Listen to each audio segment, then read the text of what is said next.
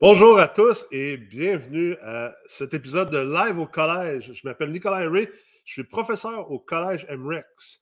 Je me spécialise en ingénierie financière et aujourd'hui, on va discuter de l'immobilier neuf versus l'immobilier usagé. Lequel est un meilleur investissement et pour qui?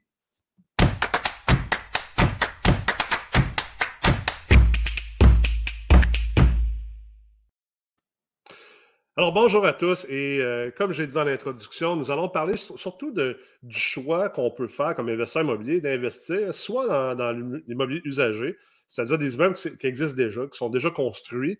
Et euh, souvent, ben, dans cette optique-là, ben, on comprend que dans le marché actuel, l'argent à faire ou le, rendement à faire est généralement dans euh, l'optimisation, la rénovation ou l'amélioration de l'utilisation d'un immeuble existant. Mais de plus en plus, puis on voit la tendance depuis environ euh, peut-être 2015-2016, qu'il y a de plus en plus de construction neuve d'immeubles à revenus, de blocs appartements. Euh, il y a eu pendant plusieurs années, quasiment une décennie, où il y avait très peu de construction de blocs appartements parce que c'était tellement plus payant de construire des condos que les promoteurs immobiliers, les développeurs immobiliers essentiellement construisaient des condos, puis vendaient ça, et étaient capables de ressortir tout de suite leur argent, puis aller faire d'autres projets. Puis à un moment donné, vers 2000, euh, je pense que c'est 2013, 2014, 2015, on a vu un certain ralentissement euh, du marché des condominiums. Surtout, exemple, euh, si vous étiez dans la ville de Québec, il y a eu quasiment un crash du marché des condominiums.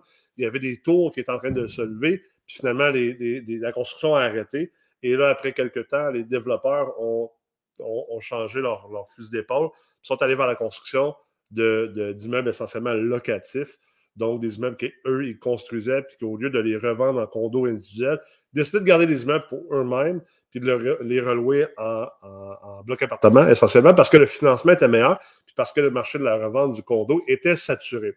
Donc, ça amène une question quand même intéressante, puis je, vois cette question-là régulièrement dans les groupes de discussion. Euh, de nos étudiants au collège, puis également sur les réseaux sociaux. Qu'est-ce qui est meilleur? D'acheter un bloc appartement qui est usagé, qui existe déjà, ou est-ce que je suis mieux de tout de suite euh, essayer d'acheter un terrain puis de me construire un bloc appartement?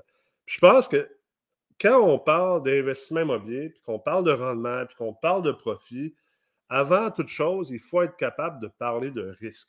C'est la première, c'est le premier point, c'est essentiellement le tremplin vers le reste de notre réflexion puis de nos décisions stratégiques en termes d'investissement immobilier. C'est d'ailleurs la chose la plus importante au niveau de l'ingénierie financière.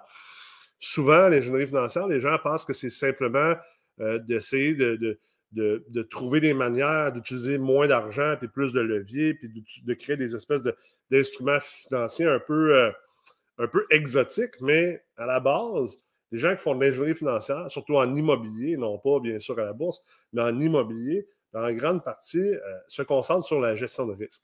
Donc, c'est pour ça qu'il faut parler de risque. Et quand on achète un bloc appartement, puis là, je ne suis pas en train de parler d'acheter un bloc appartement qui vient d'être construit, qui est neuf, puis que vous l'achetez d'un contracteur, puis que vous l'achetez déjà loué, tout ça, ou que vous achetez un immeuble usagé, puis que vous ne faites pas de réno, pas de travaux, pas d'optimisation, puis vous l'achetez, vous asseyez là-dessus. Ces deux types d'immeubles-là, je, les, je les tasse de la conversation présentement parce que de toute façon, c'est généralement, ça, c'est le genre de type d'investissement pour des gens qui sont assez avancés dans leur carrière ou qui sont assez passifs comme investisseurs. Je, ne dis pas que ces sortes d'investisseurs-là ne sont pas en train de visionner ça présentement, mais euh, je sais que c'est une plus petite partie de l'auditoire, puis également des étudiants qui viennent étudier au collège MREX. Donc, je vais rester dans euh, acheter un immeuble usagé qui existe déjà, un bloc appartement, sur lequel on va tenter de mieux le gérer. On va tenter d'optimiser cet immeuble-là, autant au niveau de ses revenus que de ses dépenses, que de son utilisation de l'espace, euh, également de la gestion opérationnelle et du service à la clientèle, des locataires essentiellement. Et de l'autre bord, euh, essayer d'acheter un terrain ou d'essayer d'acheter une bâtisse qu'on met à terre pour construire un nouvel immeuble. Et donc, tout le processus. Donc, il faut comprendre que le risque est différent des deux côtés le financement est différent, puis donc ton profil d'investisseur va énormément influencer vers où tu vas dans, dans, cette décision-là. Donc, si tu as deux opportunités devant toi, il y en a un qui c'est tu achètes un 6 logements et tu, tu essentiellement comme objectif simplement de l'optimiser. Ou de l'autre côté, tu veux construire un six logements. Mais il faut comprendre que d'un point de vue de la construction, le risque est vraiment en amont. Donc, le risque se trouve surtout au niveau du terrain. Quand on fait de la construction neuve de blocs appartements, ce qu'il faut comprendre, puis là, c'est sûr que plus que tu es capable d'acheter un terrain qui est prêt à construire, que les permis sont en place, que, que tout est beau, que, le lendemain que tu passes chez le notaire, tu peux déjà faire ta première pelletée de terre. Mais il faut comprendre que là, le gros du risque dans la construction d'immeubles neufs a été, a été géré et est parti. Sauf qu'il faut comprendre que vous allez payer pas mal plus cher pour ce terrain-là. Et euh, ça va être essentiellement un, projet qui est moins rentable sur l'absolu. Maintenant, sur le relatif, je n'embarquerai pas dans un concept qui s'appelle le bêta, qui est un concept essentiellement de, risque et de volatilité qui vient de la bourse. Mais ça reste que, faut comprendre que ta, valeur absolue que tu vas créer en construisant un immeuble neuf, ben, il y a une bonne partie de ce profit-là est déjà partie parce que c'est la personne qui a développé le terrain, s'est assuré que le terrain avait euh, toutes les, qui était conforme pour la construction du 6 logements. Donc, il faut comprendre que le risque du terrain, c'est de 1. Est-ce que le zonage est suffisant? Si le zonage n'est pas suffisant, c'est-à-dire que peut-être que ce terrain-là, présentement, il est zoné 4 logements, mais que tu vois qu'au bout de la rue, ah, il y a des 6 logements, des 8 logements. Donc, tu te dis, regarde, je vais acheter ce terrain-là, ce terrain-là peut être un terrain vague ou qu'il n'y a rien dessus, ou peut-être c'est un terrain que, je ne sais pas moi, un cabanon dessus, que peut-être une, vieille petite maison shoebox dessus. Bref, on achète le terrain et là, tu te dis, ben, je vais aller à la ville ou à la municipalité et je vais tenter de changer le zonage de ce terrain-là. Quand on change le zonage ou qu'on tente de changer le, le zonage, il y a essentiellement deux manières de changer le zonage. On peut changer le zonage pour un terrain en tant que tel, ou on peut changer un zonage pour une zone essentiellement, pour un, endroit. C'est sûr que changer le zonage pour une zone, euh, généralement, une zone, ça peut être une, deux, trois, quatre rues, peut-être même plus. Euh, c'est plus difficile, c'est plus long comme processus et il y a plus de risques associés à ça que d'essayer de juste changer le zonage de un terrain. Donc, d'aller chercher cette dérogation-là pour ce terrain-là, ben, c'est clair que c'est un risque. Puis c'est des coûts parce qu'il faut que tu regardes d'acheter le terrain. Euh, généralement, les terrains, ça se finance assez mal. Euh, donc, euh, on oublie une banque pour aller financer un terrain à 65, 75, 80 Certains, peut-être, si vous avez un bon, une bonne valeur nette, peut-être du 50% de financement. Sinon, il faut se tourner vers des prêteurs privés on sait que ben, les taux d'intérêt, les frais de dossier vont être plus élevés. Fait que ça va un peu manger dans le prix que vous avez payé pour le terrain. Et là, vous devez détenir ce terrain-là, payer les taxes d'imitation, payer les taxes municipales, scolaires là-dessus et, faire l'entretien de ce terrain-là, sans être certain que tu vas pouvoir construire, exemple, un 6 logements, puis c'est ça que tu voulais construire, puis ton projet dépendait du, droit de construire un 6 logements. Donc, il y a un certain risque au niveau du zonage.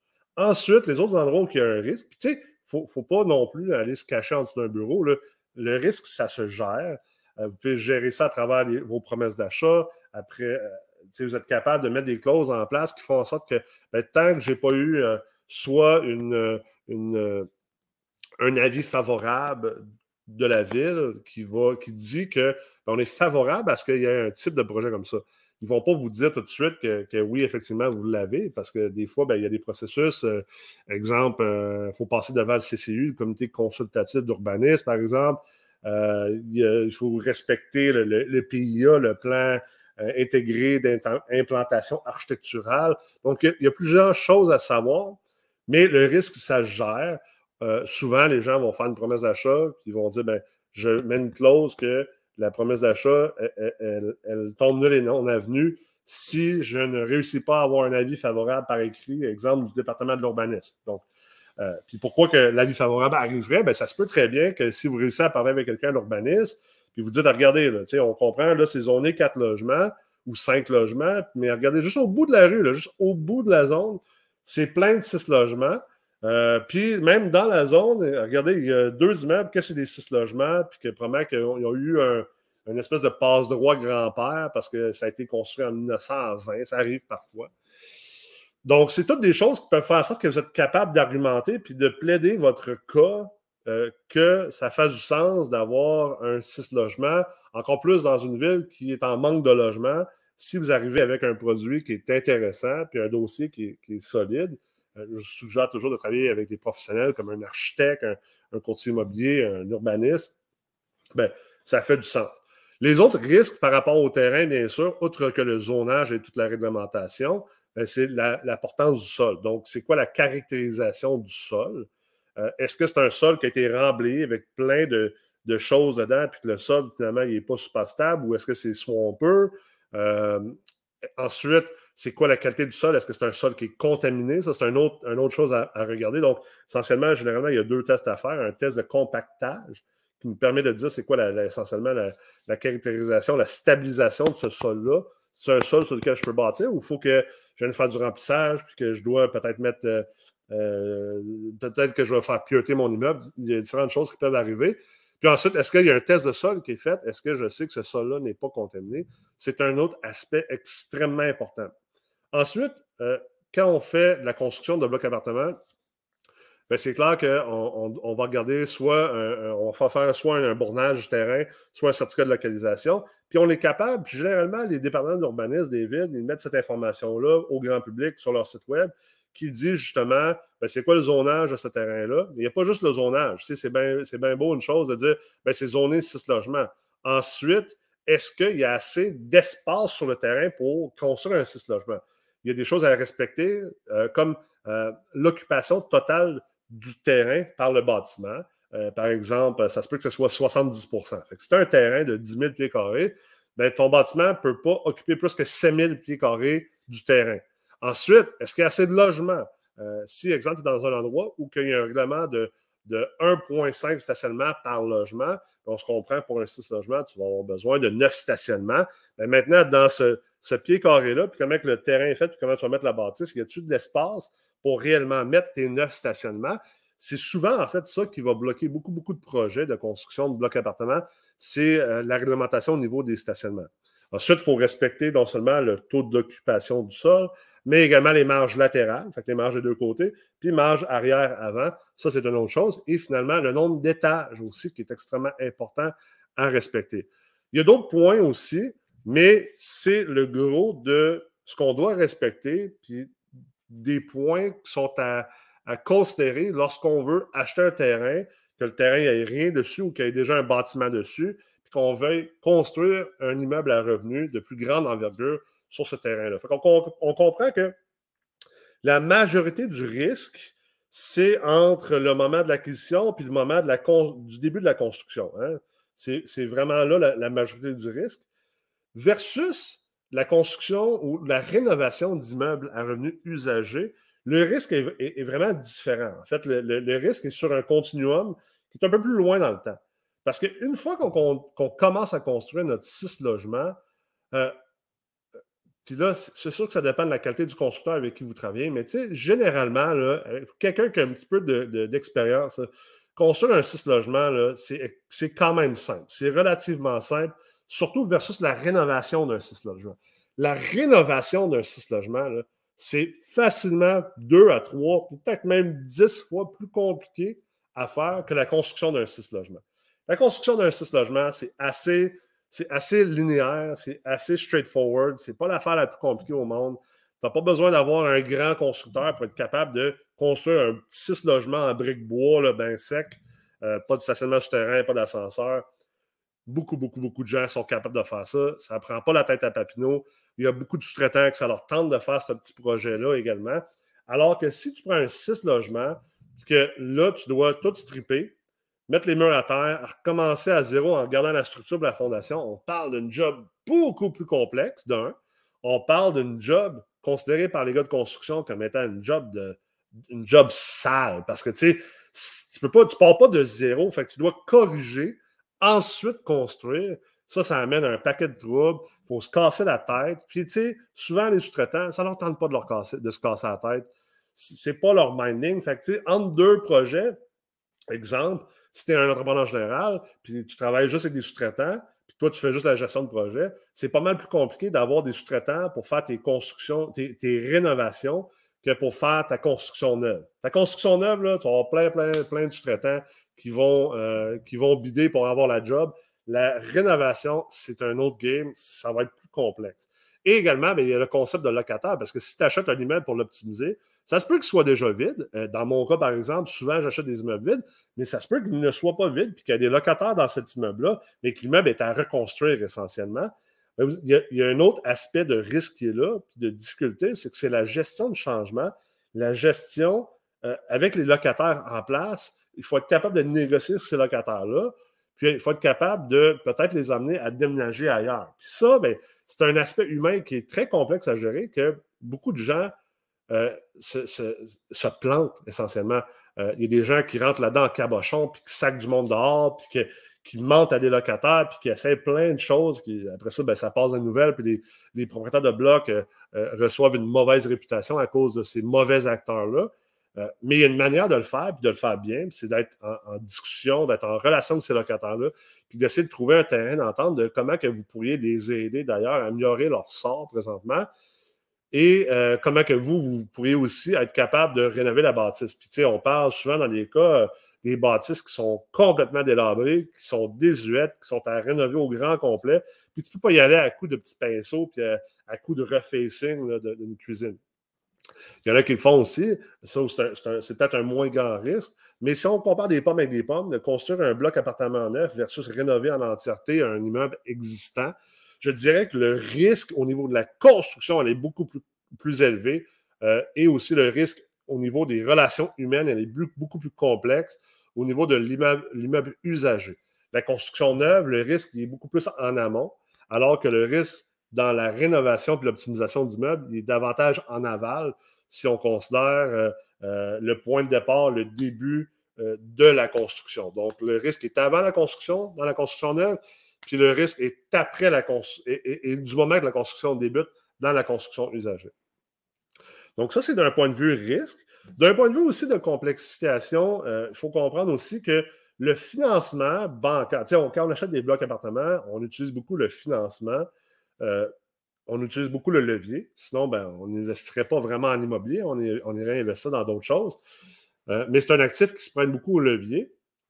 Donc, il faut comprendre que ben, plus que le levier est disponible, plus que c'est facile de faire des acquisitions ou faire des investissements. Il y a beaucoup plus de leviers disponibles pour acheter des immeubles existants, puis c'est plus facile de se faire financer pour l'achat d'un six logements où il y a déjà six locataires qui sont dedans, puis qu'il y a des revenus dépenses, puis qu'il y a des états financiers, versus acheter un terrain pour construire un immeuble. C'est un autre type de financement. C'est un financement qui est un peu plus complexe à avoir. Et je dirais généralement, pour les gens qui n'ont pas beaucoup de sous, que vous commencez en investissement immobilier, vous n'avez pas des mises de fonds illimitées, ça va prendre généralement, puis là je généralise, on n'est pas dans les exceptions, mais généralement, tu auras besoin de plus d'argent pour acheter et construire un immeuble neuf que pour euh, euh, acheter un immeuble usagé puis le rénover. Acheter un immeuble usagé puis le rénover, on sait généralement, c'est assez facile d'avoir 70 à 75% de financement avec une banque conventionnelle. Si vous allez avec la CHL, ça va être 80-85% dépendamment de la valeur économique.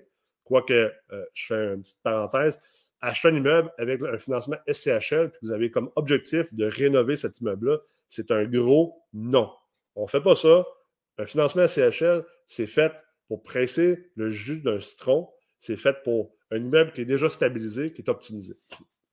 Donc, 70 à 75% de financement pour acheter votre immeuble usagé. Donc, ça va prendre à peu près 20-25% euh, peut-être 30% de mise de fonds pour acheter votre immeuble.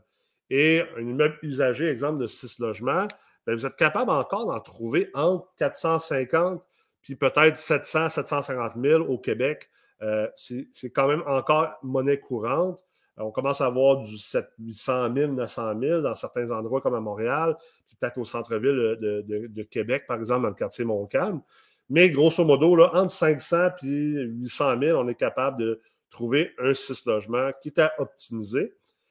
Donc, on parle d'un 20 à 30% de mise de fonds basé là-dessus. ça, c'est sans balance de prix de vente, c'est sans euh, type d'instruments financiers différents qui vous permettraient de réduire votre mise de fonds, qui assez monnaie courante, on va ça le dire. C'est sûr que si vous tentez d'acheter un immeuble qui est un 6 logements qui vient, vient d'être listé sur Centris hier, à Brossard, ben, c'est clair que vos chances d'avoir une balance de prix de vente de la part du vendeur pour réduire votre mise de fonds sont assez minimes. Par contre, si vous achetez un immeuble que ça fait huit mois qu'il est sur le marché et qu'il ne se vend pas, ben là, c'est une autre histoire. Euh, c'est pas mal plus plausible et possible d'être capable d'avoir le vendeur qui vous aide un petit peu avec votre mise de fonds, qui fait que peut-être que vous avez juste 5, 10, 15% de mise de fonds à sortir plutôt que 20, 25, 30% de mise de fonds à sortir. Dans le multirésidentiel neuf, ben, on l'a dit tantôt, je l'ai dit tantôt, on ne l'a pas dit, je l'ai dit. Un petit peu plus compliqué comme financement. Donc, les terrains, ça se finance difficilement, surtout dans les petites acquisitions comme ça. Donc, généralement, généralement votre mise de fonds va être votre terrain. Et après ça, fort probablement, une partie de l'avancement des travaux. Parce que le financement de construction, puis euh, il n'y a pas 150 endroits qui financent la construction de choses comme des six logements ou même des plus, ben, des plus gros immeubles, oui, tu as plus de choix. Quand tu tombes dans le 50 logements et plus, tu as pas mal plus de choix. Mais dans les petits 6, 8, 10, 12 logements, généralement, on s'en tient à Desjardins et la Banque Laurentienne.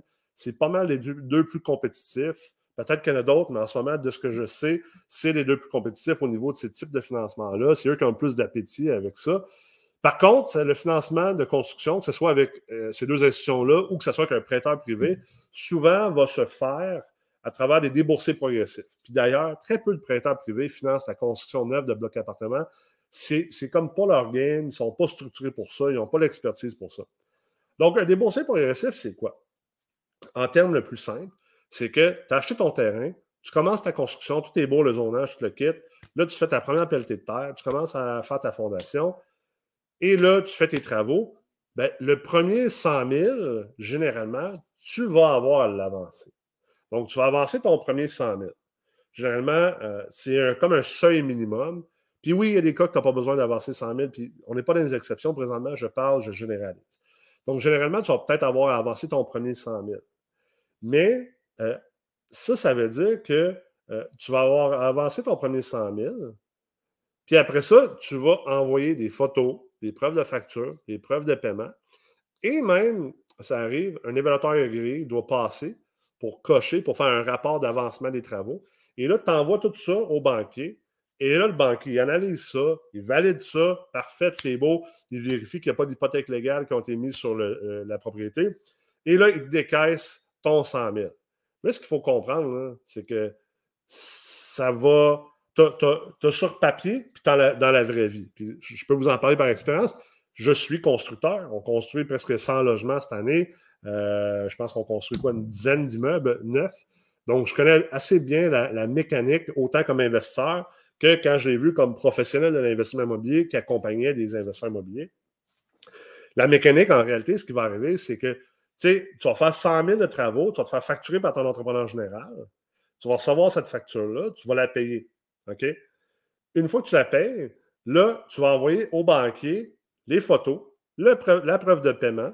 Il euh, faut que tu commandes l'évaluation agréée. Le temps que l'évaluateur passe, si tu es chanceux, une à deux semaines. Après ça, il faut qu'il fasse son rapport une autre semaine. Fait que là, on parle du moment que tu as décaissé ton 100 000, tu en as peut-être pour trois semaines avant que le banquier reçoive tout. Puis ben, le banquier, tu n'es pas son seul client. Il y a d'autres choses à faire dans la vie. Fait que peut-être ça prend une autre semaine si tu es chanceux. Fait que là, tu es rendu à un mois.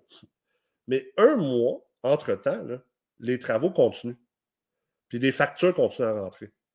Fait que tu as avancé ton premier 100 000. Mais disons que d'ici un mois, là, mettons que tu as eu un autre 200 000 à payer. Ce qui n'est pas loufoque. Peut-être un autre 100, 200, peut-être même 300. Puis là, ça dépend de l'envergure du projet.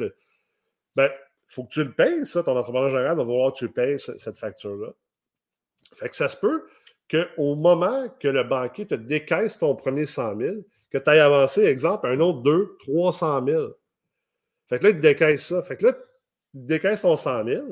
Là, tu envoies ton autre 2, 300. Fait qu'on se comprend-tu qu'essentiellement, si tu avais un autre 300 décaissé, plus ton premier 100, tu avais besoin de 400 000 de mise de fonds, plus le coût de ton terrain. Le coût de ton terrain, c'était quoi, 150 000, 200 000 à peu près?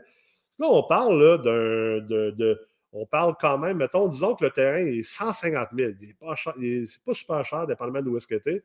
Et disons qu'on va dire que tu as juste 300 000 à avancer. 100 000 plus un autre 200 000, on, va, être, on va être smart aujourd'hui. Fait essentiellement, tu as besoin de 450 000 de mise de fonds pour lever un 6 logements. Le 6 logements, bon, briques bois, super sec, pas de, pas de, de, pas de marbre, pas de, rien de, capoté. Disons que ça te coûte euh, en tout et partout, là, en, hard cost, mettons, on va dire 1 million 150, euh, plus, mettons, mettons, mettons 1,2 million, plus ton terrain. Fait que, mettons, on va dire que tu es à 1,3 million, all-in pour ton construction. Coût de construction, je ne pas que vous sachiez, c'est quatre choses. C'est le terrain, c'est les soft costs, donc euh, les plans, permis, frais d'intérêt, architecte. Ensuite, hard cost, la construction en tant que telle, et finalement, euh, l'autocotisation. Un immeuble doit être taxé une fois, tu dois te taxer. Je n'embarquerai pas dans l'autocotisation. C'est quand même une mécanique assez complexe, dépendamment des différentes situations. C'est toi le constructeur, blablabla. Mais bref, c'est ça les quatre choses d'un coût de construction. Fait là, on est à 1,3 million. Mais 1,3 million, là, ça veut dire que tu as quand même eu besoin d'avoir au minimum, on disait tantôt, à peu près 450 euh, 000 sur ton 1,3 million. Donc, on est à peu près à 35% Je dirais, moi, généralement, je vois toujours qu'un peu un règle de pouce, puis j'aime pas les règles de pouce, mais ça en prend parfois. Généralement, construire un 6-8 logements dans ces eaux-là, prévoyez-vous un genre de 40% du coût total de la construction. Les quatre choses. Terrain, soft cost, hard cost, autocotisation c'est quoi que ce meuble-là à la fin, il vaut, là, en fait, pas combien il vaut parce qu'il est supposé valoir plus cher. Si ça t'a coûté 1,3 million, j'espère que ton immeuble vaut euh, au moins 1,5, 1,6 million sur son évaluation agréée par la suite, mais essentiellement, euh, surtout d'avoir un 40% de mise de fonds. 40% de mise de fonds, c'est pas mal plus que ton 6 logements qui est, qui est un immeuble usagé. Parce que disons que tu achètes un 6 logements qui est un immeuble, on va dire, de disons, 700 000 OK? Euh, puis, euh, vous achetez votre 6 logements, il est 700 000 puis vous dites, je vais mettre un autre 600 000 de rénovation dedans. Fait que tu arrives à 1,3 million, grosso modo, à peu près la même chose euh, que ta construction neuve.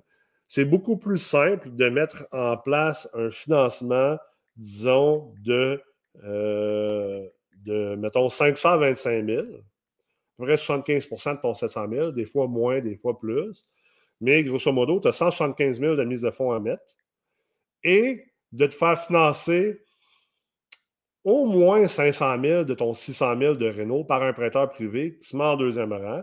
Donc là, tu es à 225 000 de, mise de fonds versus, tantôt, on parlait de 350, 400, euh, même 450 000. Euh, moi, je pense qu'on était à 400, 450 000. Donc, la mise de fonds, elle est moins grande pour l'immeuble usagé. C'est une mécanique un peu moins complexe. Euh, tu as une moins grande partie qui est déterminée par des, euh, des boursiers progressifs. Parce qu'également, ben, généralement, le prêteur privé qui va te financer de la rénovation en deuxième rang va y aller généralement aussi par des progressifs. Mais c'est un peu moins violent parce que tu as une moins grande somme à financer en boursiers progressifs que dans la construction neuve. Ensuite, ben, c'est sûr que euh, tu as, euh, dans les deux cas, un immeuble qui est essentiellement, essentiellement d'un bord neuf, de l'autre bord presque neuf. Le refinancement est assez semblable. le financement SCHL, le refinancement SCHL est assez semblable. Maintenant, c'est une question de c'est quoi les loyers et les coûts. Idéalement, tu veux que ta rénovation t'ait coûté moins cher que ta construction neuve parce que même si c'est entièrement neuf à l'intérieur, ça reste que c'est une plus vieille bâtisse. Par contre, il faut considérer que des fois, exemple, moi, mes rénovations dans le centre-ville me coûtent aussi cher que ma construction neuve, sauf qu'il n'y a pas de terrain dans le centre-ville. Fait on dit souvent location, location, location en immobilier, localisation, à quel point c'est important la localisation. Ben, il faut comprendre que oui, ma construction neuve me coûte le même prix que ma rénovation complète. Sauf que ma construction neuve est en banlieue, alors que ma rénovation complète est au centre-ville. Donc, essentiellement, oui, euh, je peux aller chercher peut-être même des meilleurs loyers, des loyers plus élevés au centre-ville versus ma construction neuve en banlieue, ou au moins égal pour venir contrebalancer le tout. Rendu là, c'est une question d'optique, de, stratégie. Où est-ce que, tu, est que tu crois que ça va être meilleur d'investir dans, la ville où est-ce que tu investis? Et, euh, et voilà. Donc, j'espère que ça vous a euh, aidé par rapport à essayer de comprendre la différence entre le neuf et l'usager. Je vois pas, je pense que vous devez sortir de la philosophie de est-ce que je devrais faire du neuf ou de l'usager. Je pense que allez-y avec les ressources que vous avez. Vous avez. Allez-y aussi avec le type de risque que vous êtes prêt à gérer et que vous êtes capable de gérer. Puis après ça, ben, en avançant dans votre carrière immobilière, je pense que la vérité, la, vraie réponse, c'est les deux. Vous devriez faire les deux. C'est une belle manière aussi de diversifier votre portefeuille puis de gérer le risque plus que vous avancez comme investisseur immobilier. Merci beaucoup d'avoir été là aujourd'hui au Live au Collège. N'hésitez pas à vous, abonner à la chaîne YouTube du Collège MREX ou sinon d'aller nous laisser un avis favorable sur un des euh, plateformes de podcast, que ce soit Spotify, iTunes, peu importe. Et euh, j'espère vous revoir bientôt dans une salle de classe, que ce soit virtuelle ou en personne, au Collège MREX. Merci beaucoup d'avoir été à l'écoute et bon succès avec vos investissements immobiliers.